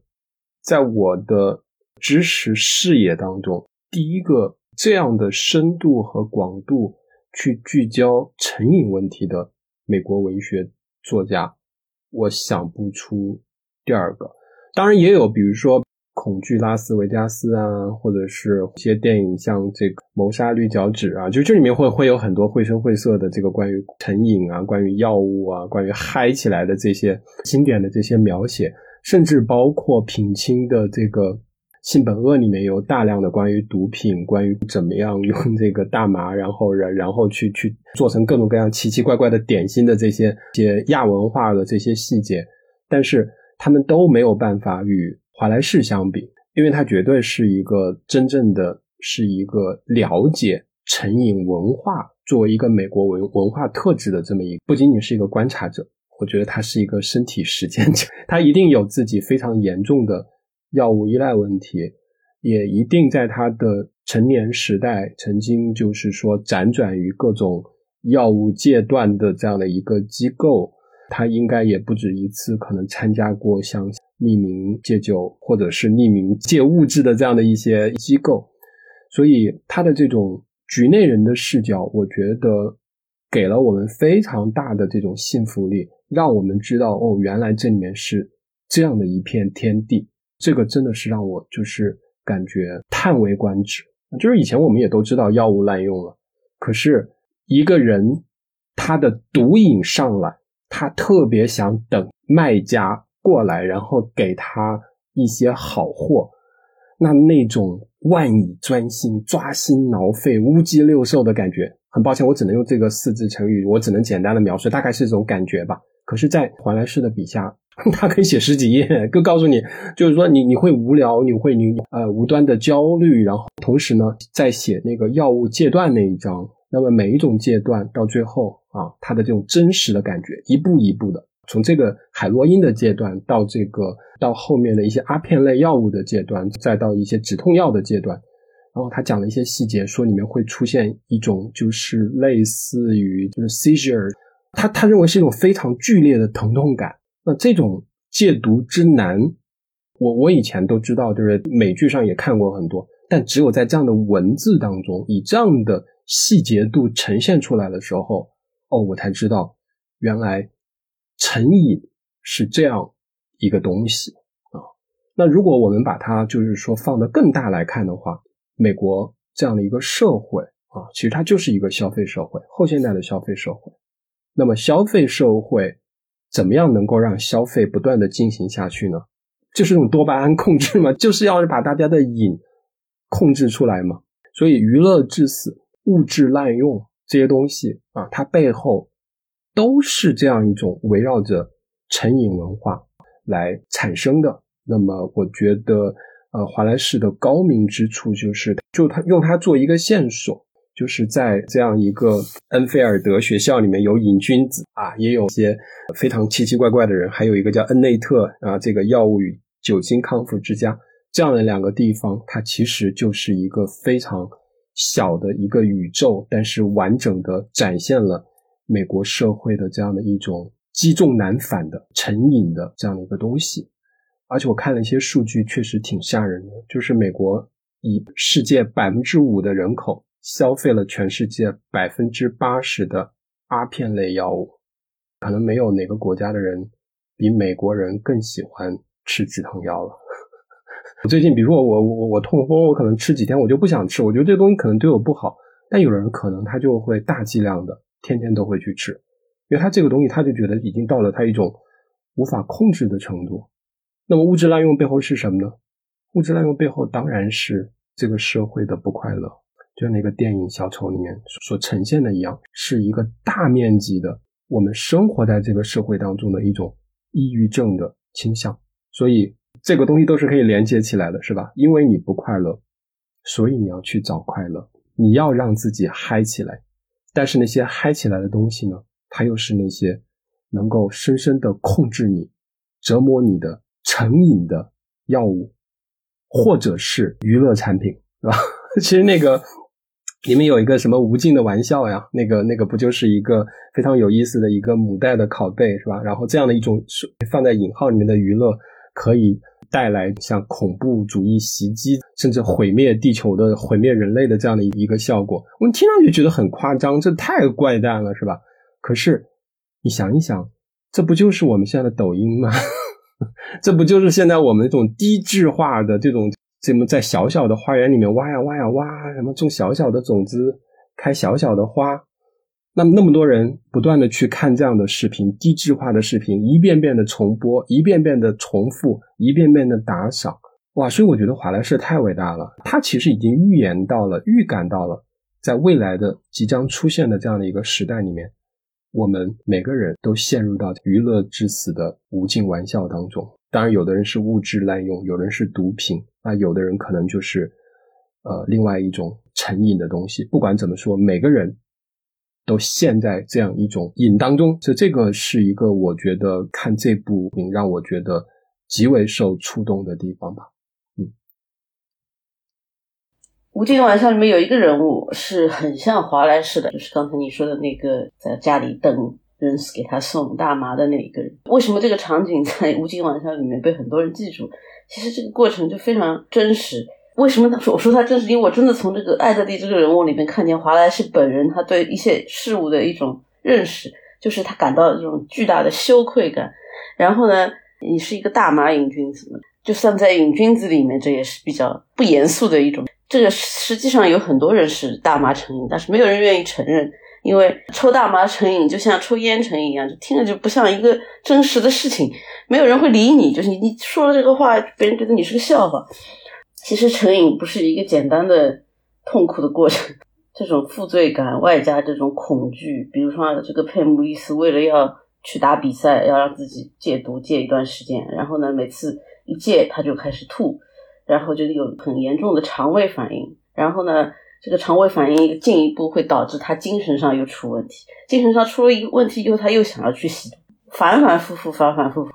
这是难以避免的一种深渊。我自己个人认为，毒品只是一个物质，其实很多东西是给你带来的感受是一样的。其实这个东西换成娱乐，换成抖音，换成成功，换成钱，换成。什么什么欲望？其实，只要人从一件东西当中能够得到一些其他方法得不到的一种安全感或者满足感，实际上你很难摆脱它。记得我在美国上学的时候，有过一个同学，听他说他去了一个精神分裂症患者的匿名戒酒小组。其实匿名戒酒是一个比较大的一个框架。然后他说他这辈子就没有意识到自己是个精神分裂症患者，去了以后他发现他是，然后。他整个人从那一天开始就变得不一样了，就是他从这种所谓的同志般的友谊当中得到了一定的，他就不孤独了。他摆脱了这种孤独以后，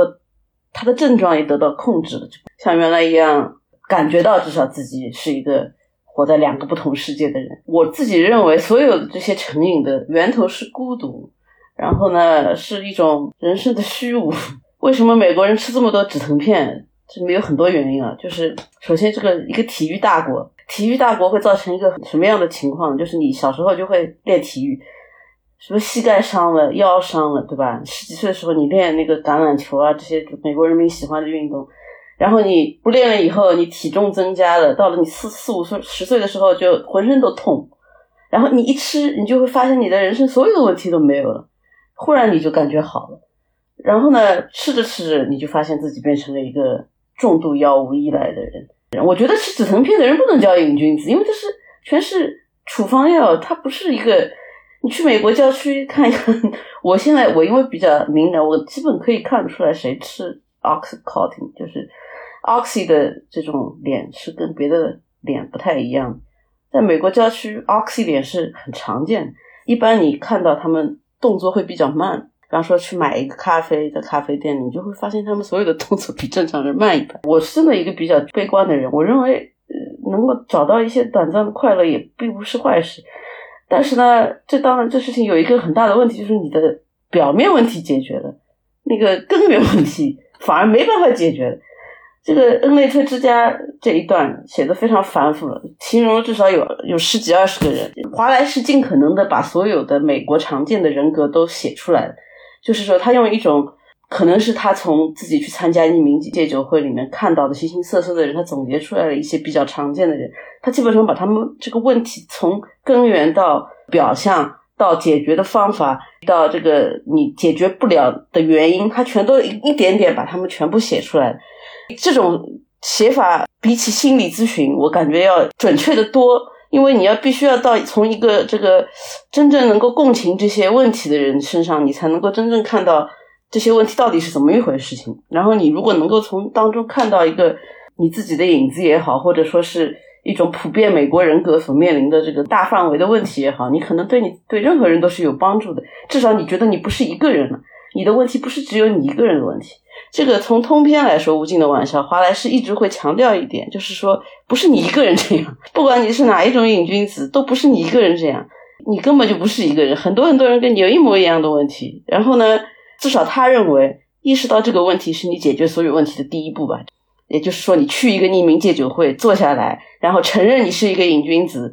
这是你解决你自己问题的第一步。他这一本书里面讲成瘾的这个部分，其实还是回到这个。孤独的问题，就像我刚才说，他写的这个关于电视的这个研究的文章。原来人对着电视，一个个人很孤独的在看电视，现在我们就在那里刷手机。我觉得啊，我自己的感觉，社交生活现在越比原来要少得多，因为很多人，包括我在内，很难戒掉刷手机的行为，而且会越来越不想去现实生活当中面对一些你可能不是你自己想要面对的事情。在这个前提之下，人会越来越孤独，所以无尽的玩笑这盘母带导致所有人就会躺在一个沙发上一动不动，彻底麻痹的这么一个躯体。这个这地方都没有什么影射，他就很直接的要说，所有这些让你短暂快乐的东西，最后都会让你瘫痪麻木。那我们现在这个时代已经真的是非常让人瘫痪麻木了，甚至社会不会让你承认这一点，你会觉得你你的这种麻木是。一种很悲剧性的事情，你甚至不愿意把它告诉你的父母，你你身边亲近的人。所以华莱士对这个深渊的理解是非常深刻的，甚至到最后他自己了断自己人生的方式，说明他并没有找到什么解决的方法，而且也确实没有什么解决的方法。那个怎么能够解释我们每天在刷一些小视频或者什么软件，但是你根本不想看这些东西？所有人你问他们想不想看这些东西，大部分人都会说。这个东西很很庸俗也好，怎么样也好，你不想看，但你还在看，对不对？你怎么解释这个行为？所以我觉得最后让他走上自杀这条道路的，还是因为他其实没有办法解释活着很无聊这件事情。这个问题他最后通过这个 Pale King 没有解决好，但是通过 Infinite Jest，我觉得他把他的这个毒瘾的问题算是解决的比较好。看，最后我们又要聊到华莱士的这个自杀的问题了嘛？这也是华莱士这位作家身上永远绕不开的一点。其实很多时候，我们对一个作家的死亡都有一种浪漫化的想象，觉得这种死亡是作家创作的一部分。即使在生命的最后时刻，他也应该把自己的这个生命融入到创作中去，就像普鲁斯特和托斯托耶夫斯基那样。那华莱士肯定也是这样的一位作家了。他在他的自杀之前还在创作的他的一座《苍白的国王》，当然最后也是没有完成。我记得很多场合，于冰夏老师都曾经说过，华莱士身上有一种英雄主义情节，他敢于去直面自己所看到的所有的问题，并且希望通过写作来给这些问题提出一个解决的办法。他在无尽的玩笑之中试图去解决他看到的整个美国社会的成瘾的问题。那么他在苍白的国王之中是想解决一个更大层面上的，似乎是整个人类社会都陷入一个越来越无聊状态的这样一个问题。当然，他最后也没有成功，这本遗作最后也没有写完。而且他的自杀某种程度上跟他的这个抑郁症也是有着非常多的关系。华莱士是多年以来都被自己的抑郁症所折磨的。那我就想请问两位，如何来看待华莱士身上这种英雄主义情节呢？这个跟华莱士的死亡又有着多大的关系呢？我自己的理解，我们写东西的人其实长期被那种懦弱，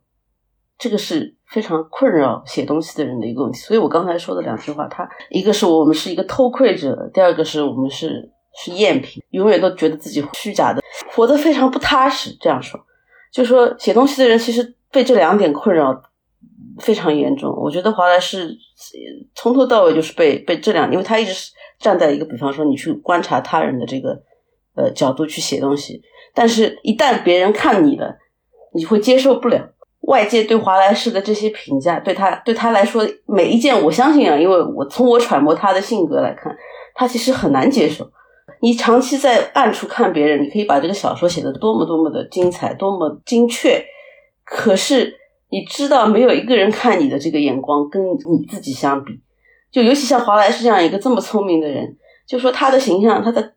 所谓美国大众社会的这个形象，和他本人其实肯定是感觉到一种呃落差的。一旦你一个长期去靠观看别人人生此为生的这么一个人，反过来被人看。这种感觉是非常糟糕，我非常能够感同身受这一点。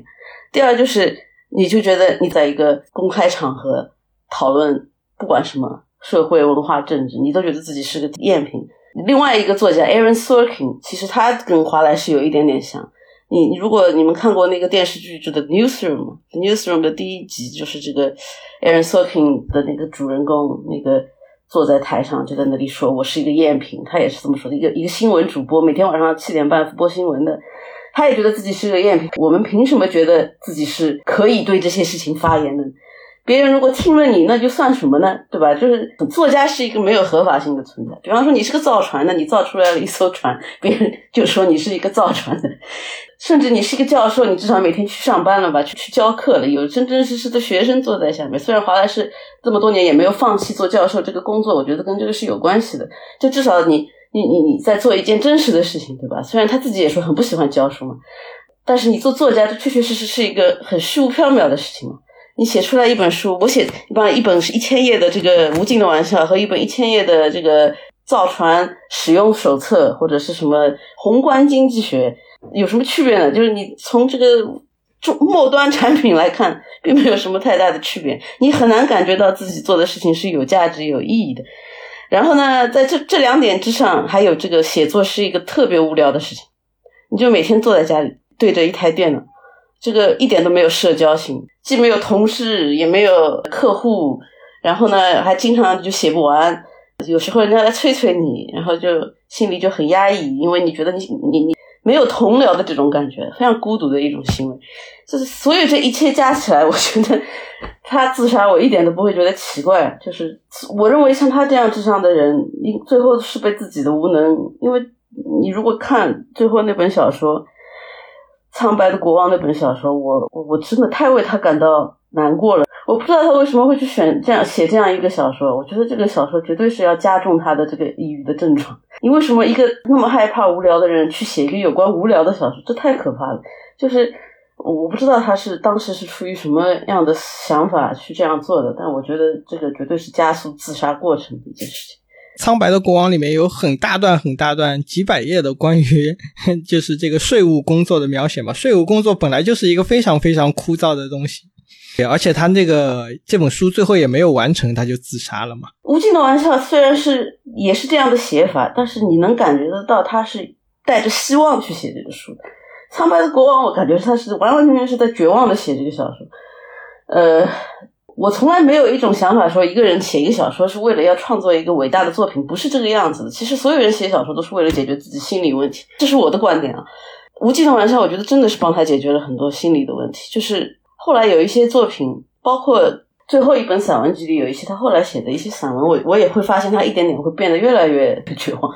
我我觉得就是有一点，就是他那个很著名的演讲嘛，这是水，对吧？他说的就是鱼是不知道水的存在的，他其实是意识到了那个水的存在的，然后但反而他最后就是他意识到了所有的这些问题的存在，他要解决问题，最后但是他解决不了这些问题。可是我觉得 This is water 就已经是一个非常他说的大意，我的理解啊，我觉得这个大意，我们的生活就是平庸。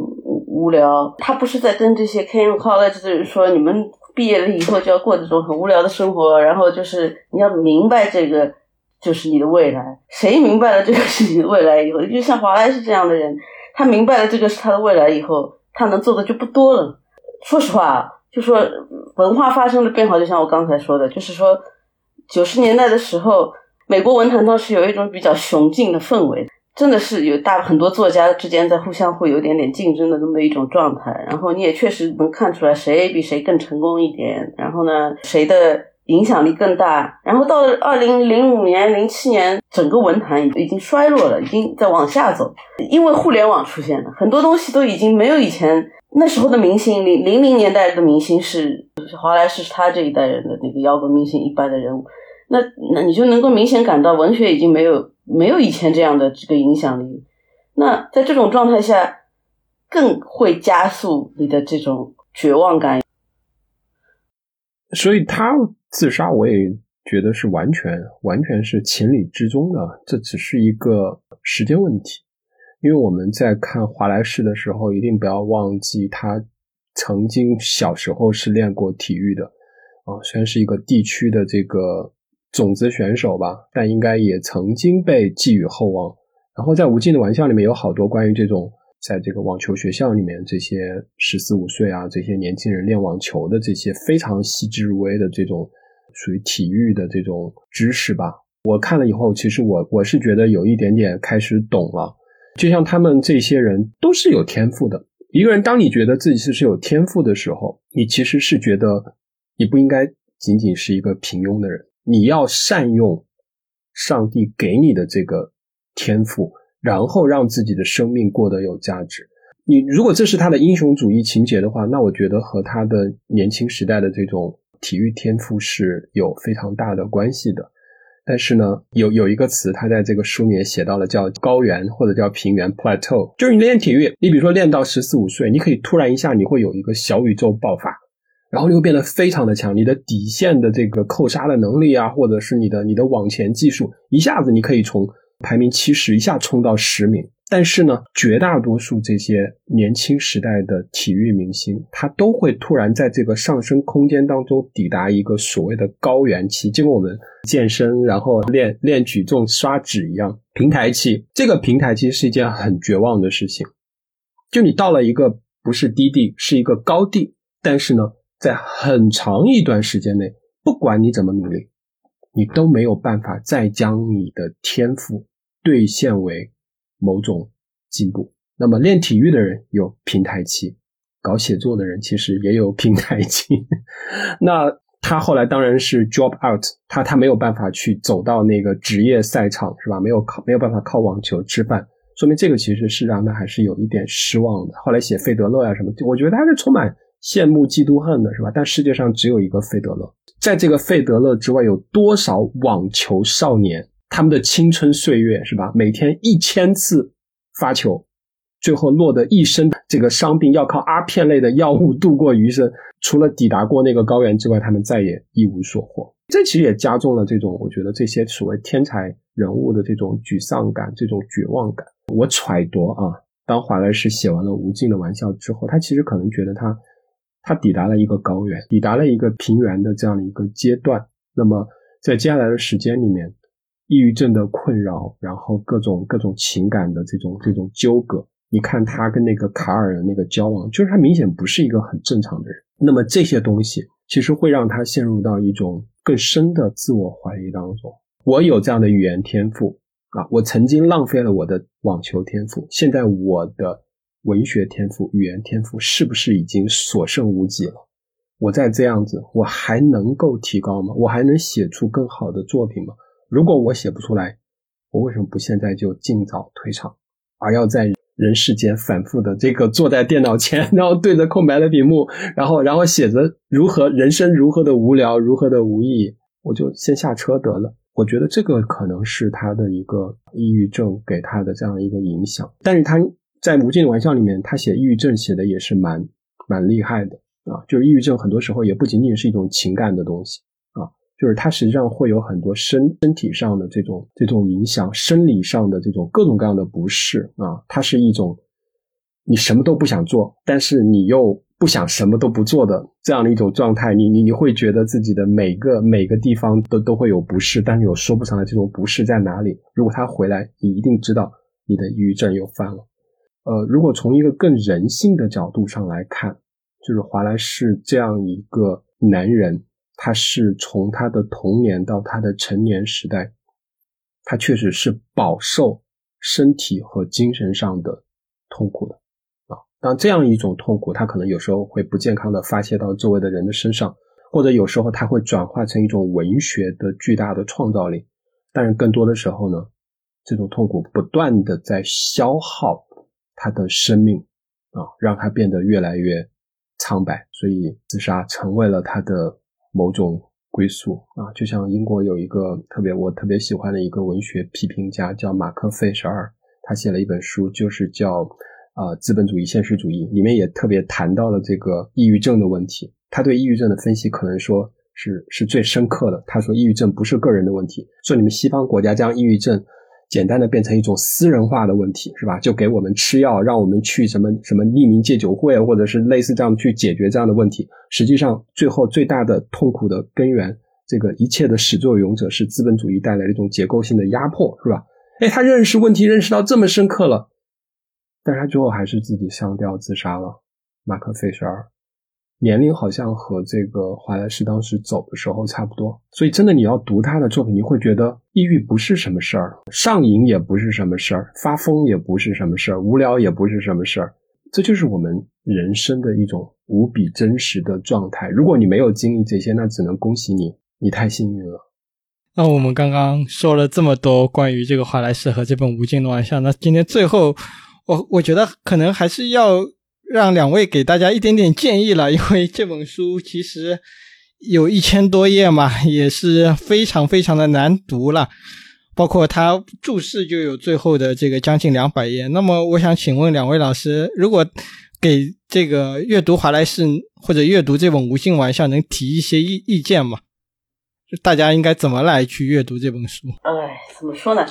呃，要读这本书，第一件事情先要你要买一本，这个是很重要的，不然的话就没有书了，对吧？八十几块钱吗？哎，现在卖的这么便宜。提醒一下，那个拼多多上价格特别低的都是盗版啊，不要去买。但我不知道为什么这个书也有盗版的，这个一出来就打五折，我不知道文景他们还想不想收回成本了？真的是的，而且拼多多上那个三十多块钱的肯定是盗版的。大家至少要要去京东上买，所以首先要买一本，不管你通过什么渠道，就拼多多除外的所有的渠道，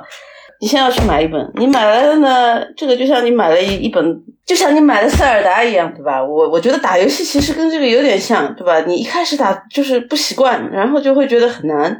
我我记得我打塞尔达的时候，就打了一个礼拜，我就没不要打了。我我我觉得这个游戏好无聊。后来我大概过了一会儿又去打了，然后就一下子就打完了。就，就一旦你进入这个东西以后，你明白它的乐趣点在什么地方以后，就会变得非常舒服了。一开始会有一点上手有点困难，这个书重是有点重，对吧？但我觉得也不至于重到拎不动的这个程度。自己觉得看这个书就可以从任何一个地方开始看起，然后你就先把这个可以找一个，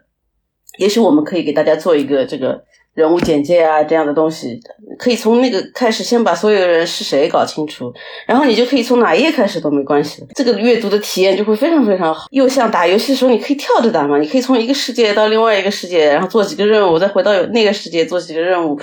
这种感觉也挺好的，对不对？不一定非要按照这个游戏要让你去打的这个顺序去打。我自己这个人就我的性格就比较很叛逆啊，从来不按照这个游戏要我打的顺序去打，最后就发现打到什么程度就缺一样东西都不知道去哪里找。但是我觉得这是好的体验，你你就可以这样体验一下。第三就是我觉得这个书呢，对有一些精神追求又感到非常孤独的人，是我觉得对他们对这一类的人，包括我自己在内，都是吸引力很强的。我倒是觉得大家应该在一起交流。我跟出版社建议，我们搞个匿匿名戒酒会，让读者一起坐着。啊，我跟丹老师坐在当中，帮大家解决人生问题。我们自己的人生问题也可以承认一下，坦诚的交往。我觉得这种形式非常好。我不知道这个事情能不能做得成。我觉得既然大家都选都去看了这个书，而且很明显的是因为自己呃有精神上的需求才会去读这样一本书，那我觉得大家可以在一起才一起交流。有一个问题就是说，每个人的阅读的基础不太一样，对不对？就是说，你从什么地方，你你自己本身的一个阅读习惯是什么样的，对你怎么读书是有很大的关系的。那呃，如果你基础就不是那么好，我觉得也可以就就读一些段落，或者说你如果觉得读不懂，可以来找我，可以想办法找到我，豆瓣上可以找到我，私信给我问一下，或者你觉得怎么样？我觉得交流很重要，对吧？写东西的人心理问题都很大，我自己也是，我也希望能够交流一下，让让我们觉得做这件事情不是没有意义的，就是花了这么多年印出了这么厚的一本书，然后他就是怎么说呢？这件事情好像就完成了，其实这是挺绝望的，对于一个作者来说也是这样子的，对不对？你写完了，像华莱士写完了这么样一本书，然后呢，你比方说你去跑。活动，然后呢，就发现别人都没有看懂，或者说也不是很想跟你交流这件事情，而是把你当做一个把我华莱士这样的人当一个明星来看待。实际上，对这个人，对作者本身也并不一定让他心里感觉非常好。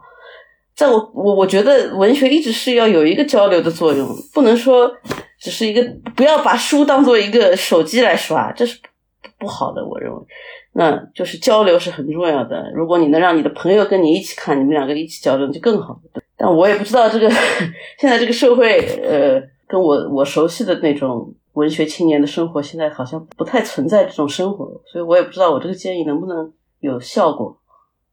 其实我一开始收到这个书的时候，我还开玩笑说，这个书如果你你你不读的话，你完全可以拿来当一个健身工具。你每天看着它，然后把它举起来。如果你不读完，说不定你你举个十天半个月的话，也能强壮一点啊。那个我看到那个邓汉松老师他在发微博嘛，他把这个书裁成了五个部分。然后来慢慢读，但这个我我这里说一下，好像还不是他一个人这么做，好像我看到呃其他的读者也是有了一个这样的做法，就是把它裁成一个更小的目，是不是这个是一个压力不那么大的读法呢？但老师先说说，我已经看见好多人把书撕了，我就觉得你们手劲好好，我撕法，我天，我想不出来。我有瑞士军刀呀。你可以拿那个刀割，但是要小小心一点，别把手伤到了。它的这个胶装的质量还是非常好的，所以所以撕完全没问题，它不会散架，所以大家放心撕啊。我我建议是两百页，两百页撕一本。我再提个建议，大家可以买两本，对吧？一一本撕着，一一本这个放在书架上，这样。我觉得每个人的这个阅读习惯不一样吧。我我是考虑到便携性，而且我是觉得读这么厚的一本书确实是有压力的。呃，那如果把它拆成五份的话，我每一小册看完，我都有一个成就感，啊，就是那种啊，我又我看完一本书的这种成就感，因为它其实拆成五拆成五本，每一本都其实跟市面上的这种小说的基本长度还是还是差不多的啊。那我就大家这个讲讲我的这个阅读的建议吧，啊，我自己认为可以有三个啊阅读的建议。第一个呢，就是绕过那些标签和营销。我们知道这个文景肯定是很会做营销的了，那那会把这本书这个吹到天上啊，然后千古奇书呀，不可不读的一本书呀，然后这个当代的这个尤利西斯呀，呃，这个他是因为要卖书嘛，无可厚非。可是我个人建议就是说，这本书你应该更多的时候把它当成是一个可以与你单独建立关联的一次阅读的体验啊，我觉得这一点很重要。否则的话，买了以后你不会，你不会去读的。如果你把这一些标签都撕掉以后，你仅仅把它看成是一本孤独之书，或者是一部成长小说，甚至哪怕是一部政治讽刺小说，你都会找到非常多的共鸣。这是我的第一个建议啊，就是反标签化这种个人的啊，是一种个人的与书之间的直接的关系。那第二一个呢，我强烈的主张要带好地图和拐棍。呃，就这个书你不要冒进啊，就是一头就扎进去啊！我什么什么这个剧透我都不要啊，什么阅读的辅助我都不要。我我其实蛮建议大家去下载一本那个英文有一个有个英文版的叫这个这个导读啊，《A Reader's Companion》编得很好。它其实它它里面这种这种阅读这个每个角色呀，然后每个剧情啊，这个每